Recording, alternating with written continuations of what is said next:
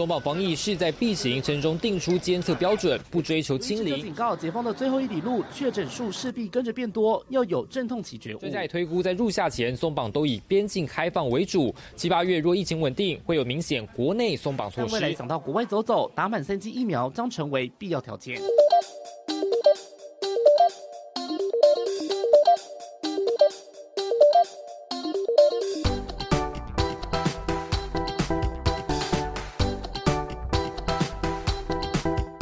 一五四三，我子凡，嗨，我是坤庆。今天呢，我们邀请到了亚东医院的妇产部的医师卢信芬医师来到节目当中。耶！对，那卢医师呢，现在是我们在亚东医院服务嘛，然后他同时也是生殖医学中心的主任。哎，我们请卢医师跟大家打个招呼。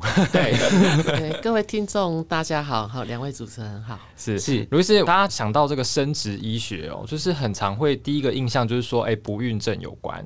或者是说，哎，试管婴儿，或者是说，就是女性朋友她们可能选择要冻卵，会找这个生殖医学的部分，是不是真的？大概是这样子的服务，还是说有一些哪些服务是我们大家比较不知道的？其实我们生殖中心提供的医疗服务，哈，就是除了刚刚主持人提到的，嗯，好试管婴儿，哈冻卵，嗯，好人工受精以外，其实像冻卵，那当然冻精或是冻胚，好那嗯嗯，好或是胚胎切片，哈或是甚至精卵捐赠，嗯，好还有一些微创手术，嗯。呃，等等，这些其实都是在人工生殖提供的医疗范围。嗯嗯嗯。那哪一些是真的比较常大家去求助？就是说这个生殖医学领域，现在目前可能大家个案会去求助的。诶，其实最耳熟能详，其实就是试管婴儿。哦，试管婴儿就是我们知道有些夫妻他生不出小孩嘛，是那试管就是把精卵好在体外受精培养胚胎，再植入到子宫里头。嗯哼，哎，这个大概。大家最熟悉的，嗯嗯哼。那卢医师，你觉得说这样子的医疗服务在之后会越来越夯吗？或者是说会不会比较有必要？因为毕竟现在大家比较晚生。对啊，对，其实应该是说，刚主持人提到，我们知道台湾的生育率其实是蛮低的，对。那当然原因很多，嗯。那政府其实去年七月一号起也开始有生育补助，哈，就试管婴儿呃给妈妈一胎有六次的啊补助，所以。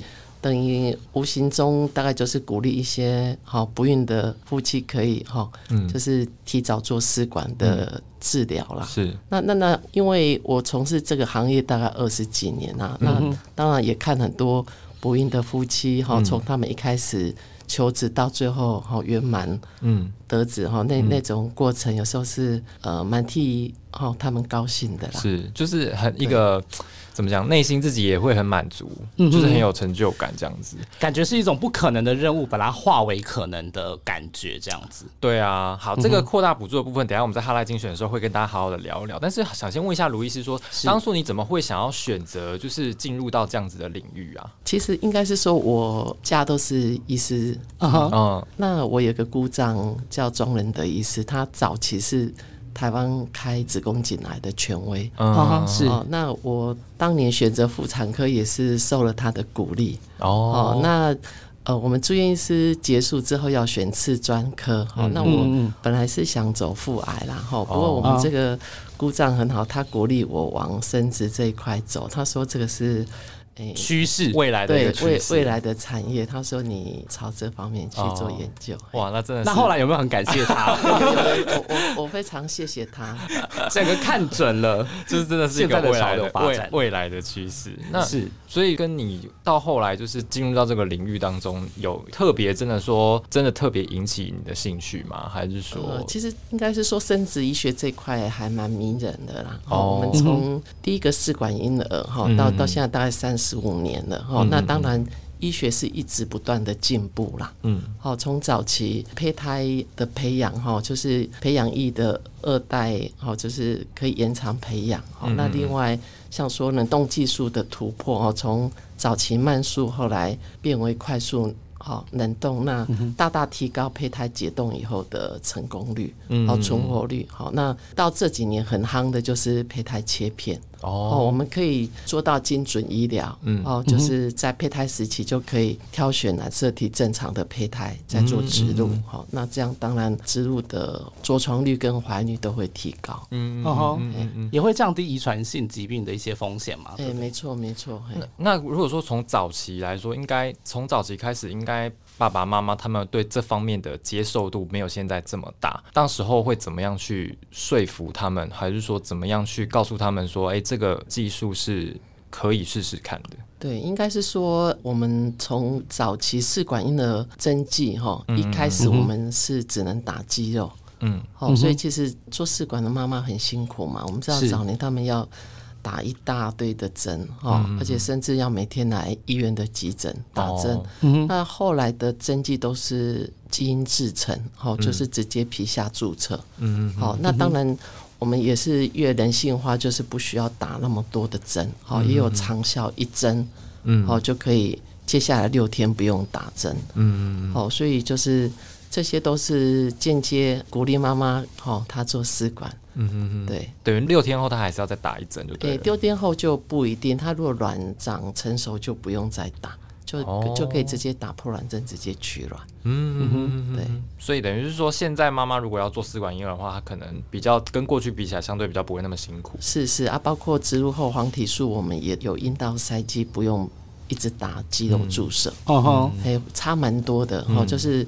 等于是做的过程也轻松很多，嗯哼，哎，那会不会遇到那种家里的长辈啊？其实传统观念他没有办法接受的。对，不过的确有大部分做试管的夫妻啦，其实。他们会选择不告诉长辈。哦，是这样子，是是像像我们早期我们会打电话到别人家里，有时候联络嘛，哈，那是。那如果一听到是长辈接的电话，我们就会说哦，呃，我是他朋友，没事。啊，还要这样，还要装朋友，对对对，因为因为因为很多的确他本身就压力很大，嗯，是，对啊，所以所以他。呃，与其呃一开始告诉长辈哈，也许他是等有生哈哦，生下怀到怀怀孕之后再告诉嘿。哦，怀孕之后才告诉家长，对，可能这样压力比较小。哦，天哪，真的压力好大哦！就是求子已经压力很大，对，然后还要就是长长辈的压力，对。但是我觉得应该现阶段的应该应该大家蛮蛮接受有比较好一点嘛。对，因为有时候应该是说长辈有时候也会金钱资助了哦哦，所以对，其实就希望你可以尽快加油努力。现在现在做试管婴儿的费用跟过去比起来是比较贵还是比较便宜？虽然相对的，虽然它技术进步，然后可以达成很多的呃妈妈们的需求。但是费用有没有因此跟过去比起来稍微比较贵？呃，其实费用应该是有有贵一点呐。嗯哼，哎，但是台湾的试管费用算全世界算便宜，算比较便宜。对对，可能落在可能十五到二十五万。哦，那那你对照美国，可能一个周期可能就一万五美金，一万五美金，这样算起来三十多哎，对，就差很多嘛。嗯所以台湾还是便宜，而且台湾的怀孕也也不错，嗯，试管的怀孕成绩也很好。几率多少？几率大概？几率帮我们简单讲，就是三十八岁以下啦。嗯嗯嗯，他的累计活产率大概可以可以到五六成。哦，那蛮高的耶。对对，嗯哼，重要还是妈妈要年轻。哦，对啦，是，就是还是要年龄还是一个很大的限制，这样子。没错，因为越高龄，就是生产的风险就越高嘛，对不对？对，我们等下哈拉精选的时候再来细聊这个部分，这样子。对，好，那今天呢，我们就是要来跟卢医师好好的聊聊。我们要先从这个少子化的问题开始聊起哦。这虽然是一个大灾问，但是真的是必须国安问题，国安问题。对，大家一直说是国安问题，但是就是。就是说，这个还是要好好的来讲，说我们到底要怎么样来解决哈？怎么样增产报国？就是对啊，这个这个补助真的有办法去解决这样子的问题吗？这个成效大不大？等下我们就看看，就是说卢医师的看法是怎么样。那进进入我们的哈赖精选，哈赖精选。好，来到哈雷精选，这个少子化的问题真的是每年都会必须拿来讨论，因为呢，根据这个内政部公布的最新数据，我们真的是已经死亡人数大于出生人数了。对啊，就是嗯，这边有数字提供给大家，就是说我们在去年的新生儿总数大概只有十五万三千八百多人。已经是创下史上新低。我还记得我在去年吗？还是前年的某一个光棍节，就是十一月十一号。对，十一月十一号呢，那天我就杀去林口长庚，然后呢，那天。呃，林口长庚就诞生了一个宝宝，他在十一月十一号的十一点十一分出生。然后呢，林口长庚就号称说啊，我们今天有一个最光棍的女宝宝出生了，是还没有长大就先诅咒人家。对，然后那他马上就告诉我，然后我就杀去林口长庚，然后妈妈都还在那个恢复室那边休息，我就直接杀进去，然后说最光棍宝宝出生，然后妇产科医师就非常开心啊，因为就是还有人愿意就是提高生育率，愿意生最好。那当然，这主题就会扣到说台湾少子化的问题，因为。那时候，医师就预估说，在去年的新生儿总数就会打破新低。那确实，现在来说也打破新低了。卢医师，你怎么看？就是说，今年的生育率，你觉得会再更低吗？当然，我我没办法做预测啦。不过，台湾的确存在少子化严重的问题。我们二零二零年，台湾是全世界出生率最低的国家。嗯好，就是我们一个妇女才生一点零七个小孩。嗯，哦好，那当然大环境我们不讲然后我我是觉得现在年轻人就是都是网络世代啦，然后注重自我实现嘛。对，哦，他可能觉得。假日去露营啊，或两个人生活也也很好，很好。嘿，他不会想说要生儿育女。嗯，但是我我这边其实要做个呼吁啦，哈，因为我有注意到，其实出生率最低的，哈，除了台湾第一名，那紧追在后就是韩国，哦，然后新加坡，嗯，哦，澳门、香港，其实这些都是哦亚洲国家。那我们知道我们。讲究是儒家思想嘛，对哦，可能都要先结婚再有小孩啦。是，嗯，哦，那的确，台湾一百个小朋友只有四个不是婚生的小孩。我们对照法国，法国他一点八个哈，就是一个妇女生一点八个小孩，可是他一半不是婚生啊。哦，这是是不是跟可能社会的文化对文化关系？没错，我们因为我们亚洲就是儒家思想嘛，比较传统不是婚婚生可能会被。朋友指指会被长辈打死。对，不过我是鼓励大家还是要勇敢一点，就是因为你想阿公阿妈那个年代其实战乱，而且经济也没有现在好，哦，可是。还是生儿育女哦，都起码半打或是一打。嗯嗯，那那我们其实。要想说，如果现在大家都不生小孩，其实不要说是国安危机，其实是自己的人生危机啦。哈，更贴切讲，我们老的时候没有人陪伴。是，对你说那些毛小孩，其实这些宠物其实 他们有办法陪你一辈子。对 对，毛小孩可能还十几年最多，比我们更早就是拜拜这样。没错，而且我觉得人越老越需要有人可以支持我们的事情。然后如果有一天真的我们老了，在医院没有一个亲人可以帮忙。签同意书的时候，我觉得这样才是。哎，我一想到突然觉得好心酸，好心酸真的是真正的人生危机。所以我觉得年年轻人要思考，应该是说，是不是趁自己年轻的时候给自己一些机会嘛？我们有个宝贝陪伴我们，是不是我们人生的路上会更美好？嗯，是，嗯嗯嗯，对。医师语重心长的 呼吁大家了，大家有听到吗？所以，所以，鲁医师，你觉得说低生育率的问题，真的不在于说，就是大家害怕去生育这件事？我觉得那个有时候很多借口，我们都可以讲。哦，也是啦，就说真的，政府也有生育补助嘛，对。对，然后诶，试管现在又有补助，所以是。好像不是那么难呐，嗯哼，对，但好像是不是？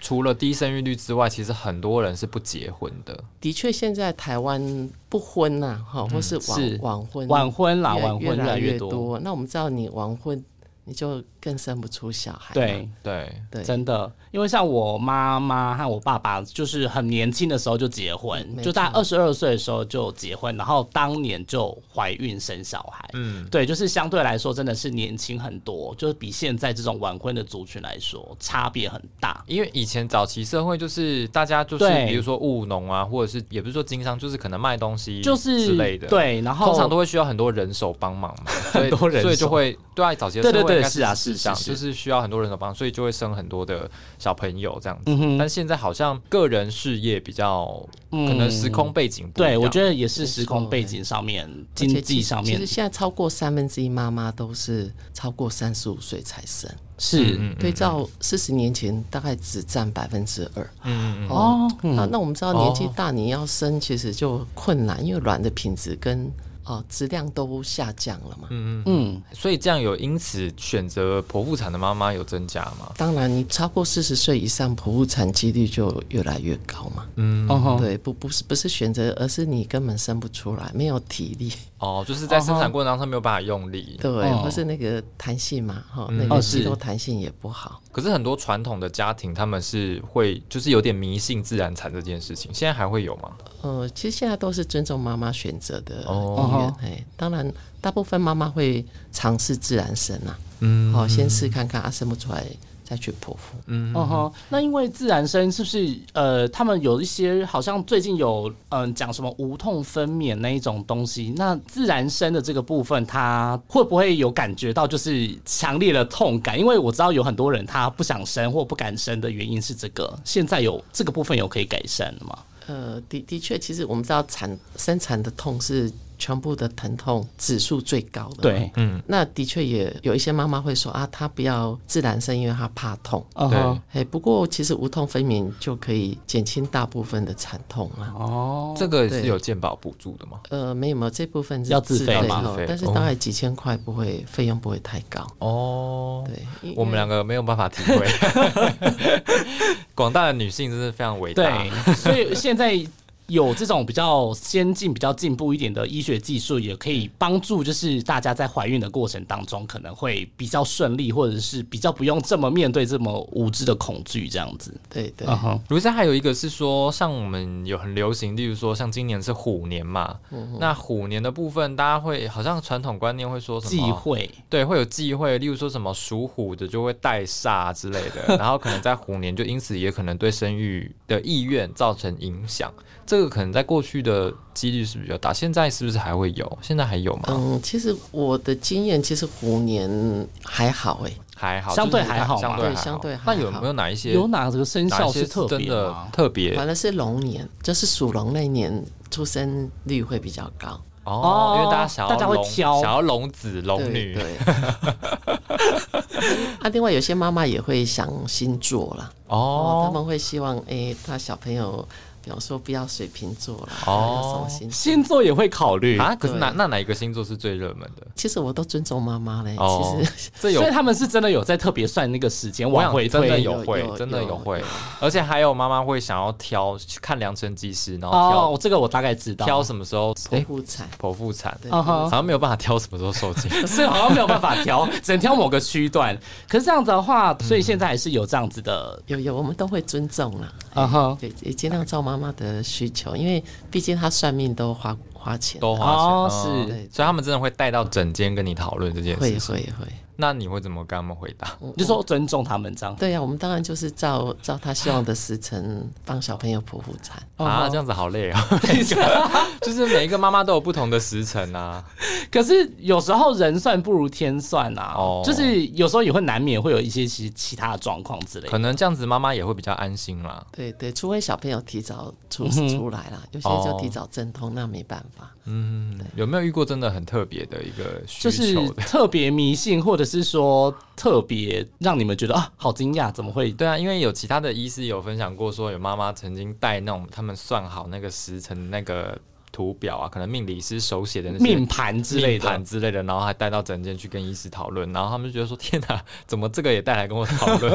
然后它上面连什么，例如说什么时候生，然后未来可能从事什么类别的行业都写出来了。这么细，那医师有吗？类似医师有遇似这种过这种其实都有哎、真的、哦？可不可以分享几个案例？你想到比例很高吗？因因为他们就会拿个红色的，好像那个作业簿这样，嗯，它上面真的写好多时辰，真的。因为哦、他他们不见得看一个时辰，有时候看三四个。对。那像我们在医院就是尽量不在下班以后的时间嗯。剖腹产，哈、就是原则是选白天的时间呐、嗯，哦。哎，那我就是看过妈妈有些就是很认真呐、哎，她真的就是可能婆婆也陪着来啊。对，哦，通常应该是婆婆会要求要看，是吗真的？是对，真的都是长长辈的呃要求比较多。对啊，因为婆婆比较迷信嘛。我也觉得，所以卢医师不会不，你们通常都是把挑白天帮他们动手对术。那如果他算一算怎么都是晚上的话怎么办？没有啊，如果说像很我们看很多之前很多电视剧里面，如果那种很很常演到那种什么晚上啊，然后突然什么羊水破了，然后妇产科医师也要不管在哪里都要冲回去医院开刀，这件事情是不会发生吗？哎，还是会发生啊。生产其实我们很多虽然是照哈，希望他照那个时辰，可是常常人算不如天算。对，哎，他就提早阵痛啊，提早破水，那我们就变成要哈手忙脚乱，赶快帮帮妈妈就是哈动紧急剖腹产。所以你还是得半夜你被叫醒，你就要立刻回医院。有你讲，我刚好上上礼拜，我一个妈妈双胞胎，我试管的妈妈，嗯，嗯，就就突然值班医师就突然打给我，就说：“哎、卢医师，你那个呃妈妈双胞胎哈，子宫颈全开了，嗯嗯哼，那那就很紧急。”我就说：“那赶快安排剖腹哈。”那嗯我人在信义区赶到亚东医院哈，嗯刚好四十分钟以后，结果这个妈妈已经已经等 等不及了，我、我们我们那个总医师就帮忙先哈。先先先开开刀把小朋友抱出来。所以你到的时候已经已经生出来了，已经生完了，对对，因为因为真的路途太远了，可是、嗯哼哦，可是他这样子算整个过程很快，等于说四十分钟他就已经没错没错。所以妇产科医师哈，这个就是我们的宿命呐。好，有时候要在外面吃一顿饭都都很难这样子。对啊，对天哪，对，可是因为你嗯你就医职责，你一定要赶回去啦。是，嗯哎，对，一定要要赶回去，因为有时候也怕有一些状况嘛。是。对对，那这样的状况会很常发生吗？就是要临时、嗯，还还好，我现在生的不，现在小朋友也没有那么对也没有那么多。嗯了解但十几年前那时候，其实常常哦，就是半夜会被扣扣回去接生，也挺累。天哪，那这样、哦这样子生活品质也没有办法 兼顾。对对，卢医生，你有没有一些产房里面的一些温馨的故事可以跟我们分享？毕竟生产是一个也算是艰辛的过程啦，对啊，因为我们两个嗯还没有体验过这个场景，我们没有办法体但是。对对，看很多可能电大家看电视剧啊，或者是说电影、看周遭或者是周遭朋友，嗯就是产房当然是一个很温馨的过程。有没有发生一些真的很温馨的故事可以跟我们分享？例如说，他可能真的求子了很久，然后终于到生出小孩的那一刻，然后可能爸爸妈妈抱在一起痛哭啊。你是不是电视剧看太多？我电视剧看好多，是一是有类似应这样的该很多，对对啦，不对？我我是有一个妈妈，应该是说她本身是呃公主病蛮严重的啦。啊，真的、哦，连医师都知道她公主病。对，因为她第一次来求诊还等太久，她就离开了。然后她的哦母亲就等到最后一个，然后再进来跟我讲，嗯嗯嗯嗯哼就是因为她在外商公司上班，嗯嗯，哼，但是她很幸运，就是她做一次试管就龙凤胎。哦哦，那这个妈妈就从此，我觉得她就是个性改变很大。哦哦，本来是公主病，那自从有有两个宝贝的双胞胎以后，嗯她每年小朋友庆生都会请我去。哦哦，那那你就会发现她那个整个就是小朋友对家庭的凝聚力很大。哦就是她阿公阿妈。哦，就双方的公公婆婆还有自己的父母亲都很开心嘛，嗯外婆外公，所以都会一起庆祝啦。嗯嗯那那我是觉得，其实小朋友有时候会会对整个家庭带来很大的改变呐。嗯哦，那小朋友一定是带来欢乐嘛。所以他可能会不会是他前期没有办法，因为没有办法受孕，所以才怎么讲养成他那个公主病的个性？会不会会是因为这样子吗？然后可能家庭的气氛也没有到那么好。我觉得小孩是一个催化剂的概念，嗯对不对对？他可能会让大家的一些冲突啊，或是一些可能看法、意见的不一样什么的，会带来不同的感觉，这样子。嗯，对，特别我有时候觉得那个试管婴儿做出来的小朋友特别可爱。啊，真的吗？对，因为是毕竟是我们啊，哦精挑细选的，没错没错。哦，那嗯，对 没有办法反驳。对，真的是精挑细选过的。因为现在真的是高龄产妇相对来说比例偏很高嘛，对不对？嗯所以其实有很多年轻的女性也是希望说可以尽快在年轻的时候先冻卵这个部分的话，是不是呃，像比如说最最近的案例，就是那个名模林志玲，她因为冻卵了，所以她才顺利的又生下小孩这样子。那这个冻卵的部分，是不是呃，现在目前女性上面来说，是不是越来越多人来尝试做这样子的事情？嗯，的确，这个跟呃我们冷冻技术就是改变有关。然后早期我印象二十年前我在台大。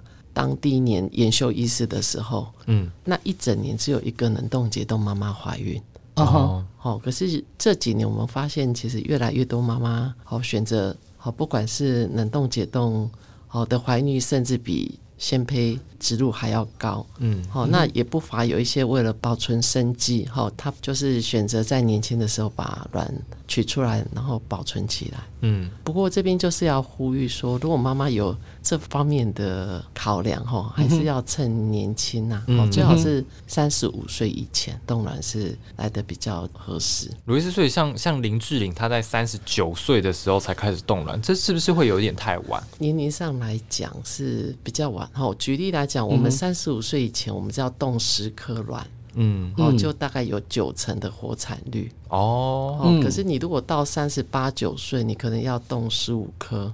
哦，可是这样活产率可能只有七成哦哦，所以我们这样再举例，如果四十岁以上，可能要冻到二十克，嗯嗯，十五到二十克。可是我们知道，你年纪越大，你的卵的数量会相对越少嘛，你可能要取好几次的卵，嗯嗯哼，好，可是。成绩也不尽理想，嗯，那品质上面品质上面也会不好，也会不好，嘿，也会不好。可是它那个品质是会关系到什么样的问题？哦，当然你品质不好，你的怀率就下降。嗯，好像我们试管婴儿刚刚有讲，三十八岁好以前可能累积活产率有有到五六成，嗯。嗯，可是四十岁以后就大概只剩一成，嗯，剩一成而已。对对，然后四十五岁大概不太可能。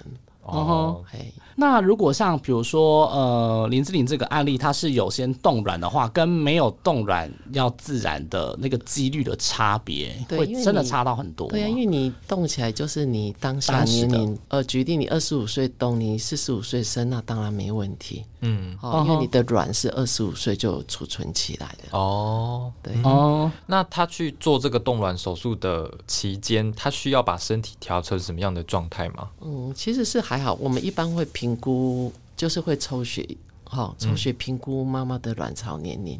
嗯哼，我们会测一项叫做 AMH。嗯，哦，那对那项就会让我们知道，哎，大概妈妈库存的卵数目多不多？嗯，哦，那当然我这边会鼓励妈妈，当然平常就是不要熬夜啦。嗯哼，好，那正常作息、饮食均衡，可能的话也要做运动。嗯哼，就是把自己的好身体调到最好的状况，我们再来进行冻卵。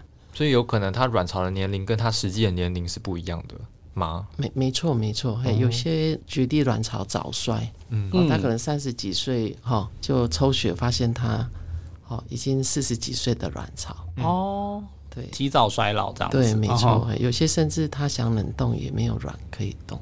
哦，那这样真的就那就那这样没有。就是只能没有办法找其没有办法有其他的方法对，对他如果自己没有，以后如果要生，就绝对可以找找年轻妈妈捐卵，在台湾是合法。哦，捐卵是合法，但是代理孕母是不合法的。对，台湾还不行。嗯哼哼哼。那卢医师，像像还是想问一下林志玲这个案例，就是说她四十七岁应该是高危险产妇了吧？对不对？没错。那她是只能选择剖腹吗？还是说她自然产，但是会有什么样的风险存？在，当然我不知道你年龄哈太高，当然合并一些心血管疾病，嗯，哦，就是生产来讲，其实风险也相对高哈，也容易有妊娠糖尿病、高血压等等，嗯。嗯，还所以呃，我们一般如果妈妈生产的话，当然对于这一类我们称作非常高龄的妈妈，我们就要特别小心。嗯，好，有时候举例来讲，也有可能哦，生的当下也有可能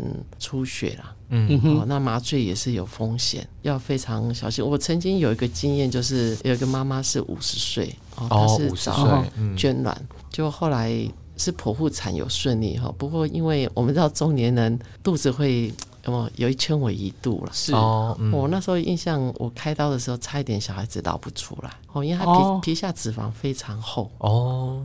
还是要很小心呐。嗯，所以我我是建议，如果妈妈如果五十五岁以上，也最好不要再怀孕了，因为年纪大真的风险高。了解，除非她保养得宜，就是可能自己怀孕的十个月的过程当中也会比较不舒服，累积，对对，她没有办法承受了，是不是这样子？对对。那鲁医师说，像。我们在冻卵的话，有没有分？例如说，有些人是适合的，但有些人是不适合的。应该是说，呃，你只要有卵，嗯，好，在台湾都可以冻，好，但是在日本，他们超过四十岁，医师是不帮病人冻卵。哦，我刚有讲，四十岁，对他可能卵的品质就不好嘛，嗯，对，而且你要冻到那么多颗，冻到二十颗，可能要取五六次以上的，好，对妈妈来讲也是一个煎熬。是对，那因为它这样子冻卵的话，每取一次大概可能会经历的过程，那可能会有哪一些需要承受的一些，嗯，怎么讲？就是它是侵入性的吗？其实我们其实应该是说冻卵前面也是要打针。是哦，那但是因为现在呃针都是打皮下的，嗯，好，你可以每天打，或是选择打一次长效的针，嗯哼，好，那大概一个礼拜卵成熟，我们就可以取卵。那取卵当然大部分医师会麻醉进阴道取卵，肚子是没有伤口了，可能十几分钟就完成。嗯，所以我觉得冻卵对妈妈来讲，其实应该是说可以接受了。嗯哼，哦，他只要打一些针哈，最后就是。哦，上一点麻药，哦取从阴道取，肚子也没有伤口，嗯哼，而且取完他当天就可以回家，哦，不需要住院呐。这个也是要自费的，对，要自费哈。哦，就是也没有补助，健保的补助或是没有没有。嘿，刚刚卢医师有分享那个公主病的个案的一个故事，怎么了？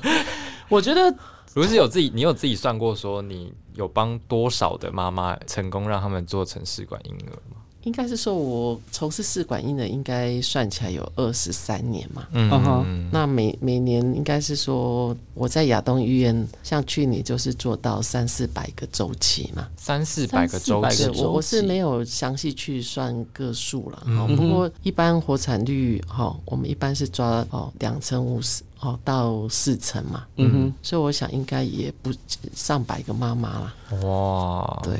不过就是那个过程，可以有时候就是为什么学妇产科是也是因为新生儿嘛，迎接生命的到来这样子。啊，试管这个又是创创造生命，哦哈，好生命最最起源，我们有参与，所以有时候就是蛮开心的啦。嗯哼哼，对，感觉每一个家庭都是一个心灵上会很重。那有没有真的有遇过失败的案例？那这个部分你自己怎么面对？那你怎么会怎么样开导？爸爸妈妈们，其实失败的病人也是有。那那我们也的确可以感受，就是应应该是说同理心呐。我我觉得病人来求医，他一定是希望医生可以帮他，哦，可以抱一个健康小孩回去。但是有时候事与愿违，嗯，哦，我我也曾经病人做十几次，但是就是呃还是失败，嗯，好，那当然最终有些病人会选择。捐卵，嗯，哦，就是哦，我们知道捐卵，他自己的卵品质不好，就找年轻人，哎，有有些就可以怀孕，嗯，哦，啊，当然少数最后可能就没有继续来找我了，哦哈，好，那我知道有些会去国外啦，我也碰过妈妈跑去乌克兰。哦。哦，去美国找代理孕母，哇，那真的是非常大把的钱，而且真的是非常想要求子。对啊，感觉就是要这种决心，辛苦。接下来我们跟卢医师聊一下，就是说刚刚有提到的试管婴儿的补助嘛，去年七月开始，那这边还是提供一个数据给大家，就是说截至到去年底为止，已经有两万零五百九十二对不孕的夫妻，那么已经取得补助的资格。那有其他的专家说，就是说，呃。活产率大概是落在四五成。那如果后续如果可以加强宣导的话，推估在今年就是二零二二年，全台可以增加八千到一万两千个以上的新生儿，对台湾的生育率会有帮助。如果是也也有预估可能是这样子的效果吗？还是你觉得其实这个扩大补我觉得一年可以再多八千个到一万两千个，嗯。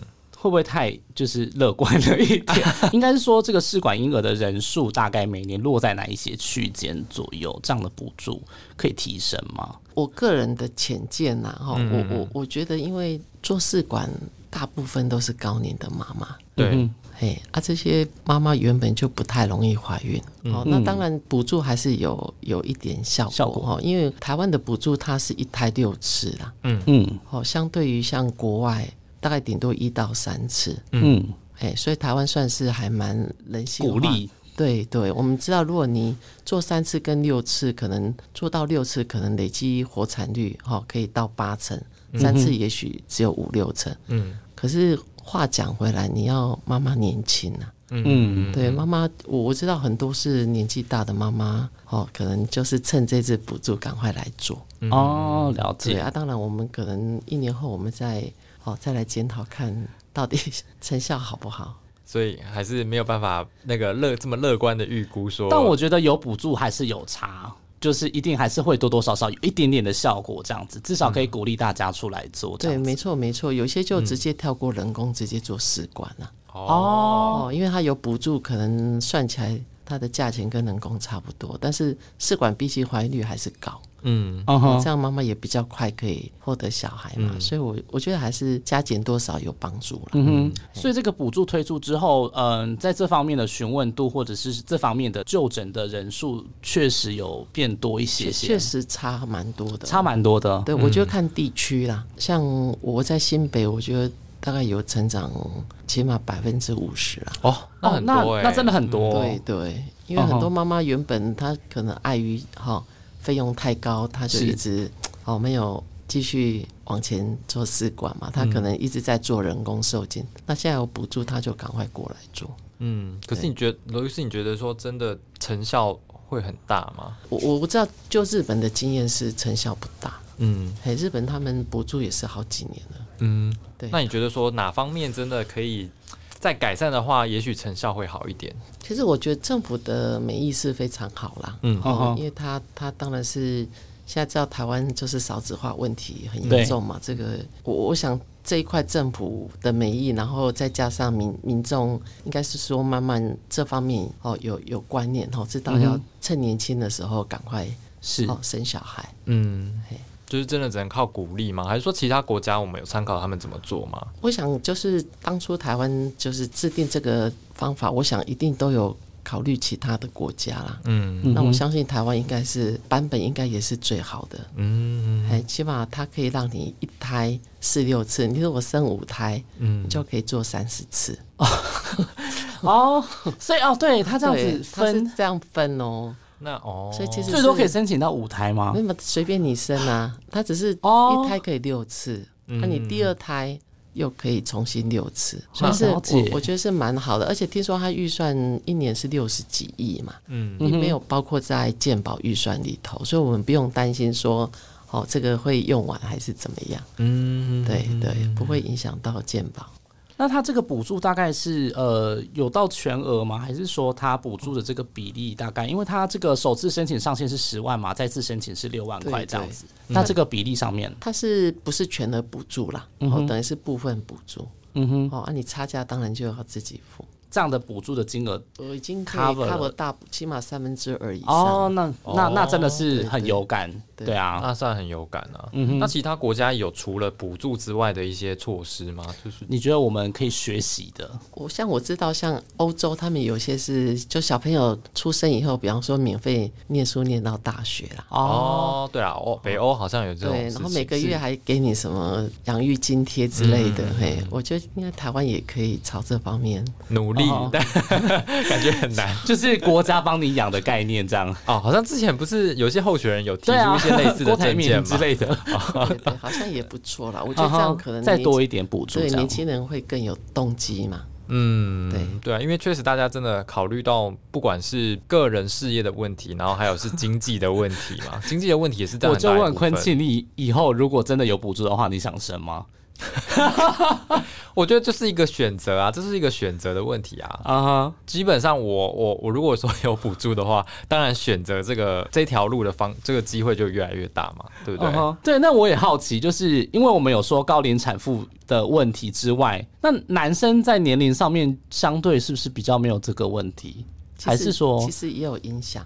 有影响。对对，男男生太老，那个精子的品质也会下降。就是活动力比较不，对，也比较不高。了解。不过当然女生是主要啦。嗯哼，哦，女女生可能百分之八十五是女性的问题，哦，对，男性可能占百分之十五，因为他那个精子也是可以挑，对不对？对。哎，卢医师，他如果说他真的做试管婴儿，然后怀孕之后，他在就是整个怀孕的期间，他有需要什么特别的？例如说，他一定得，例如说不动，或者是休息，或者是怎么样吗？嗯，其实是还好，哎，因为就跟一般的跟一般的孕妇一样，嘿。只是我们现在就是也很多那个基因检测啦，哈，包括你怀孕之后，哦，很多项目高层次超音波、羊水晶片等等，嗯，哦，羊膜穿刺啦，就是很多很不错的检测，我们可以好选择。只是说有些是自费啦。嗯嗯嗯好，至至于说试管的妈妈怀孕，通常我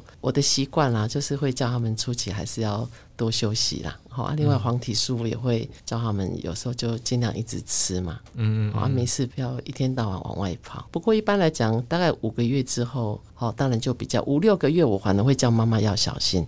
为什么？因为万一这个时候早产，好，那个小朋友太小。哦，对，反正五六个月，我会提醒妈妈，哦，你你也是要注意啊。大概七个月以后，大概就就不是说不是说过了头三个月之后就可以自由走动之类的，是啊，要等到五六个月。对啊，如果一一有出血、肚子痛，就叫他们要赶快回来，因为得来不易啦。对对对，但是说真的，要十个月都不动，真的是怎 么可能十个月都不动？对啊，都躺在床上，这也太辛苦了吧？对啊，不然你你看林志玲。是十七岁，他十个月过去，十个月他跑去哪里？他就是都消失，然后突然就宣布说他生了。因为他应该是也是有经历一段艰辛的过程吧？我就是不动十个月，是也没那么夸张。但就是呃，躺在床上是不是也是一个好像安胎有需要的？像像有个艺人徐若瑄，好像也一直安胎嘛。对，好像听说她也是，就是一直躺在床上这样。对对，我也有妈妈，就是从怀孕三个月一直安胎，躺在医院，也是一直安到八个半月剖腹产。然后都住在医院吗？都住在医院，就都只能躺着这样，都只能躺。哦，因为那个妈妈是双胞胎。哦，对。那通常呃会建议他们要这样子做安胎的原因，大概可能有哪一些？因为因为他就是有子宫早期宫缩啦，或是有早期破水，嗯，哦好，所以他不得不就是要安胎，好，不然他那个呃子宫你如果不用安胎药，它会宫缩啊，小朋友就会早产。是，这个都是先天造成的因素吗？对，有些。就是你讲他可能子宫比较弱啊，嗯哼，嘿，OK，好，非常谢谢卢医师来跟我们分享，就是很多有关生殖医学方面的一些知识啦。那希望在未来听过今天跟那个卢医师分享的一些意见呢，希望我们的少子化真的可以越来越缓解。你是说，呃，收听我们节目的听众可以就是听到这一集，然后想说，哎，我是应该以后要去个动个卵，以后要就是真的要生个小孩这样子，就大家至少可以获得比较这方面的知识啊，不然对啊。都都是凭一些我们平常在报章杂志上面看到的印象。好，来奉劝一下大家，年轻的女性们，就是可以建议早点冻卵，及时的保住你的。是建议早点冻卵吗？不是建议大家早点结婚，早点生孩子，是吧？卢医师有没有有没有要跟那个年轻女性说一下做的一些呼吁？对了，当然就是欢迎大家来亚东医院找我。对。好，我一定尽我所能帮忙。是是是是是，好，谢谢卢医师，谢谢卢医师，谢谢。好，那如果你想要收听更多节目内容的话呢，我们现在主要上架在 First Story。那如果你想听更多节目内容的话，我们在 Apple、Google、K K Bus、还有 Spotify、还有 Sound 跟 Mr. Box 都可以收听。对，然后呢，在请记得到我们的那个 IG，还有我们的脸书的粉丝专业，帮我们留下评论，或者是分享，或者是订阅留言都可以。对对对，嗯，好，OK，谢谢大家。好，谢谢，拜拜，谢谢。